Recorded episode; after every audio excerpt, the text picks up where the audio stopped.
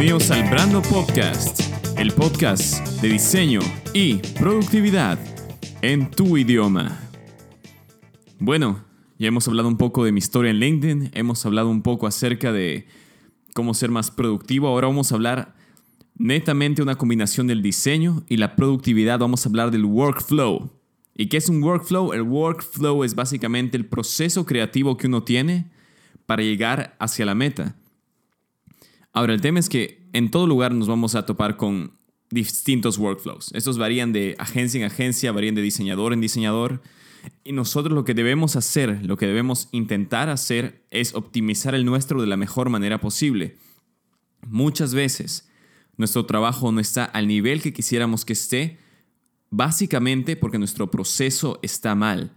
Podemos tener talento, podemos tener los software, las herramientas, pero si el proceso está mal, nuestros recursos están siendo muy mal optimizados. Porque puedes, puedes tomarte el tiempo que quieras haciendo las cosas, pero al final del día necesitas un resultado con clientes reales. Entonces, para optimizar eso, para que necesites menos tiempo para producir más, tu workflow debe ser optimizado. Así también los clientes van a saber por qué pagan, los vas a poder comunicar mejor cuál es el proceso. Entonces, los cinco puntos del Ideal Workflow son que sea modular y flexible con varios pasos. Dos, que sea escalable en tiempo y recursos. Tres, que se pueda desarrollar en temas especiales. Cuatro, que sea fácil de comunicar y fácil de entender para los clientes. Recuerden, los clientes también están en el proceso creativo, aún con una intervención impersonal, con una intervención indirecta. Y cinco, que sea optimizado para que sea goal oriented, para que sea orientado a las metas y que sea relatable, es decir, que uno se pueda identificar con eso. Entonces vamos tomando punto por punto estos cinco puntos en el episodio de hoy y vamos a comenzar con el primero, que era modular y flexible con varios pasos. Entonces, la modularidad. La escuchamos mucho, la escuchamos en arquitectura, la escuchamos en diseño, es algo proporcional, son elementos iguales, son módulos que se copian, se pegan, se mueven en los siguientes pasos. En este, lo importante es que intentemos, si es que ustedes todavía no saben cuál es su workflow, cuál es su proceso creativo, deben comenzar por los módulos. Eso significa los pasos, los pasos que tiene tu proceso. Ahora, puede ser que tu proceso todavía esté en desarrollo y no tengas pasos. Puede ser que todavía sigas en la universidad y digas, nosotros solamente nos reunimos, hablamos de las cosas, intentamos entender y luego comenzamos a hacer. Esos no son pasos. Eso es simplemente hablar y hacer y luego darte cuenta que lo tienes mal y volver a hablar y volver a hacer ese círculo vicioso no, es, no está optimizado. No optimiza tu tiempo, no optimiza tus recursos. Y si es que tuvieses un cliente, no optimiza su dinero tampoco. Entonces, digamos que estás encontrando tus pasos. Necesitas preguntarte qué es lo que hacemos, qué es lo que hago yo usualmente para llegar a A o B solución. Escribe los pasos, digamos que son cinco. Esos cinco como ejercicio, tómalos y escríbelos en post-it notes de un color, digamos amarillo. Pon esos cinco. Después vas a tener que describir con post-it notes de otro color abajo de cada uno de esos pasos qué significa, qué encompasa cada paso. Es decir, si el primer paso es descubrimiento, entonces pondríamos en el papel amarillo descubrimiento como el primer, la primera categoría y abajo de ella pondríamos briefing con el cliente, Kickoff Workshop y así. Entonces sabemos qué contiene ese módulo. Los módulos son el conjunto de los pasos pequeños que todos pertenecen a un mismo grupo. Descubrimiento, este, desarrollo y así. Entonces, el rato que tú lo tienes modular, eh, te ayuda muchísimo más también para poder entender dónde están tus fallas. Muchas veces repetimos pasos sin darnos cuenta. El modularlo o el tenerlo de manera modular te va a ayudar muchísimo. El número dos es que sea escalable en tiempo y recursos. ¿Qué significa esto? Digamos, ¿qué es lo que pasa? Tú tienes tu módulo de cinco pasos y te ha funcionado bien hasta ahora. Son proyectos pequeños, digamos que estás en la universidad y sabes que usualmente la carga suele ser más o menos la misma, igual de problemática. Pero lo que no sucede en la universidad y lo que sí sucede en la vida real es que venga un cliente y tal vez luego te diga, necesito que lo termines en menos tiempo.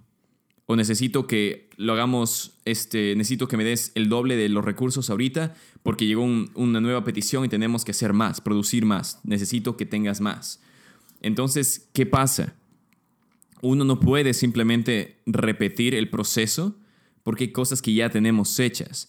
Entonces, necesitas tener módulos de emergencia, módulos que uno pueda desarrollar en caso de que el proyecto se expanda, de que el tiempo se acorte. Así tú vas a estar preparado para cuando, para cuando llegue un caso así extremo y sabrás cómo usar estos módulos de contingencia para venir en acción y que tu budget no sea desperdiciado. Porque, por ejemplo, ¿qué pasa si es que tú tienes el módulo, en los cinco steps que ya habíamos hablado? Cinco steps cualquiera, cinco pasos cualquiera. Digamos que ya completaste ese proyecto y en la última semana viene el cliente y dice, necesito que me des el doble de esto, pero lo necesito en una semana. Sería poco inteligente volver a repetir todos los módulos. Tú ya tienes hecho la mayoría del proyecto. Entonces ahí deberías preparar un módulo de contingencia que sea como revisión y luego otro módulo de launch o relaunch. Entonces ahí ya sabes cómo hacer las cosas, sabes que no debes hacer todo el problema de nuevo y que puedes llegar directo a la meta. Ahora, el tercer punto, que se pueda desarrollar en temas específicos. Es decir, digamos que nosotros estamos haciendo, como diseñadores nos dedicamos a hacer solamente posters, hacemos diseño gráfico. Y digamos que eso está bien. Digamos que nosotros queremos hacer crecer nuestra marca personal, hacer crecer nuestra empresa. ¿Qué pasa entonces cuando de hacer un póster viene un cliente y nos dice, recuerden, estamos siendo bien optimistas, y viene y nos dice, pues me gusta cómo haces posters, ¿qué tal si es que haces un branding para mi nuevo restaurante? Uno también tiene que ahí entender de que los módulos y el proceso modular tiene que ser lo suficientemente específico como para resolver tus problemas actuales pero también lo suficientemente flexible como para poder cambiar hacia otras tareas. Es decir, no concentres mucho el proceso modular en solamente, digamos, poster design, diseños de posters. Intenta también que se pueda generalizar un poco. Pregúntate, cuando estás haciendo esto, ¿qué pasaría si nos piden hacer branding? ¿Qué pasaría si nos piden hacer un logo? ¿Estaríamos listos con esto? ¿Este, este proceso modular también se podría coger a eso? o hay algo aquí que falta o hay algo que podríamos tener de contingencia. Entonces eso también está bueno para saber. El cuarto, que para mí es uno de los más importantes, es que tu proceso modular tiene que ser fácil de comunicar y entendible. Tantas empresas lo hacen mal, tantas empresas lo tienen tan raro, tan secretivo su proceso, creería porque no lo saben explicar o tal vez porque no han desarrollado este tema modular. Entonces, cuando un cliente viene y le intentan explicar que primero van a hacer un user research y después van a hacer esto y después tienen una lista de 50 pasos que uno podría tener para hacer branding, la gente se va a perder y más los vas a confundir. Y, lo peor que quieres es que un cliente se sienta inseguro de a dónde está metiendo su dinero. Entonces necesita que sea fácil de comunicar.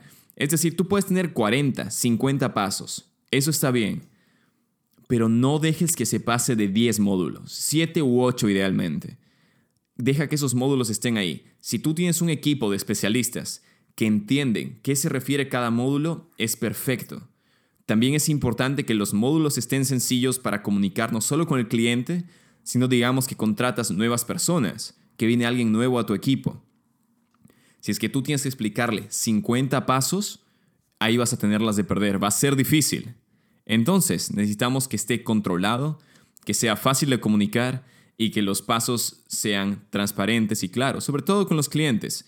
Les gusta saber dónde está yendo su dinero y lo mejor es poder explicárselos. Número 5. Que sea goal oriented, que tenga que sea alineado hacia las metas y que sea relatable, es decir, que tú te puedas identificar con él. Ahora es un poco extraño que digas cómo identifico con algo así. Comencemos primero por el otro punto, las metas. Las metas son todo. Es mucho más importante que decir solamente metas por llamar la atención o por entretener al cliente. Tu proceso estratégico y el workflow tiene que tener un fin. Es decir, si tú estás describiendo solamente tu proceso modular y al final no tienes una producción, un, un resultado más grande del que tendrías con solamente, no sé, entrar a Google, buscar y hacer, es, no es un buen proceso. Necesitas ver que tus metas se alineen no solo la meta del proyecto, sino que también la meta de la empresa esté al final, la meta económica esté al final. Entonces no sueñes mucho con un proceso muy irreal. Al final tienes que hacer que se alineen las metas económicas, las metas personales, las metas de tu equipo, las metas del cliente. Hay distintas maneras de hacer esto, creo que lo dejaremos para otro podcast. En general, el mecanismo del workflow ideal tiene que ser definido por ti y por tu equipo. No dejes, no, no te aísles. Si es que tú te aíslas, la gente no se va a identificar con este proceso. Eso es a lo que me, a lo que me refería. Uno puede tener en la, en la mente unas ideas de cuál podría ser el proceso y cómo funcionaría mejor, pero eventualmente vas a tener que trabajar en equipo. Trae gente, habla con gente en la universidad, intenta en tus proyectos universitarios usar tu workflow, intenten experimentar con sus amigos, hagan cinco pasos pueden ser distintos unos de otro, distintas fuentes. Ustedes saben, uno en Internet ahora encuentra fuentes de todo lo que sea, con workflows distintos, con distintas maneras de ir al problema, de entrar hacia la solución, de buscar el cliente. Todo eso debe estar ahí. Ojo, aquí estamos hablando solamente de cuando ya tienes un cliente y empiezas a trabajar. Si es que es así, inténtalo hacer en equipo. Es lo mejor que puedes hacer. Y si es que, y si es que tienes la oportunidad, intenta que intercambien ideas de libros que ya hayan leído ustedes. Así pueden tener workflows seguros que ya funcionan y empezar a adaptarlo hacia su producto o hacia su empresa. Bueno, y esto ha sido todo por el episodio de hoy de Brando Podcast. Espero verlos la próxima semana. Recuerden, lunes, miércoles y viernes, podcast tres veces a la semana. Quédense aquí con nosotros y nos vemos en la próxima. Hasta luego.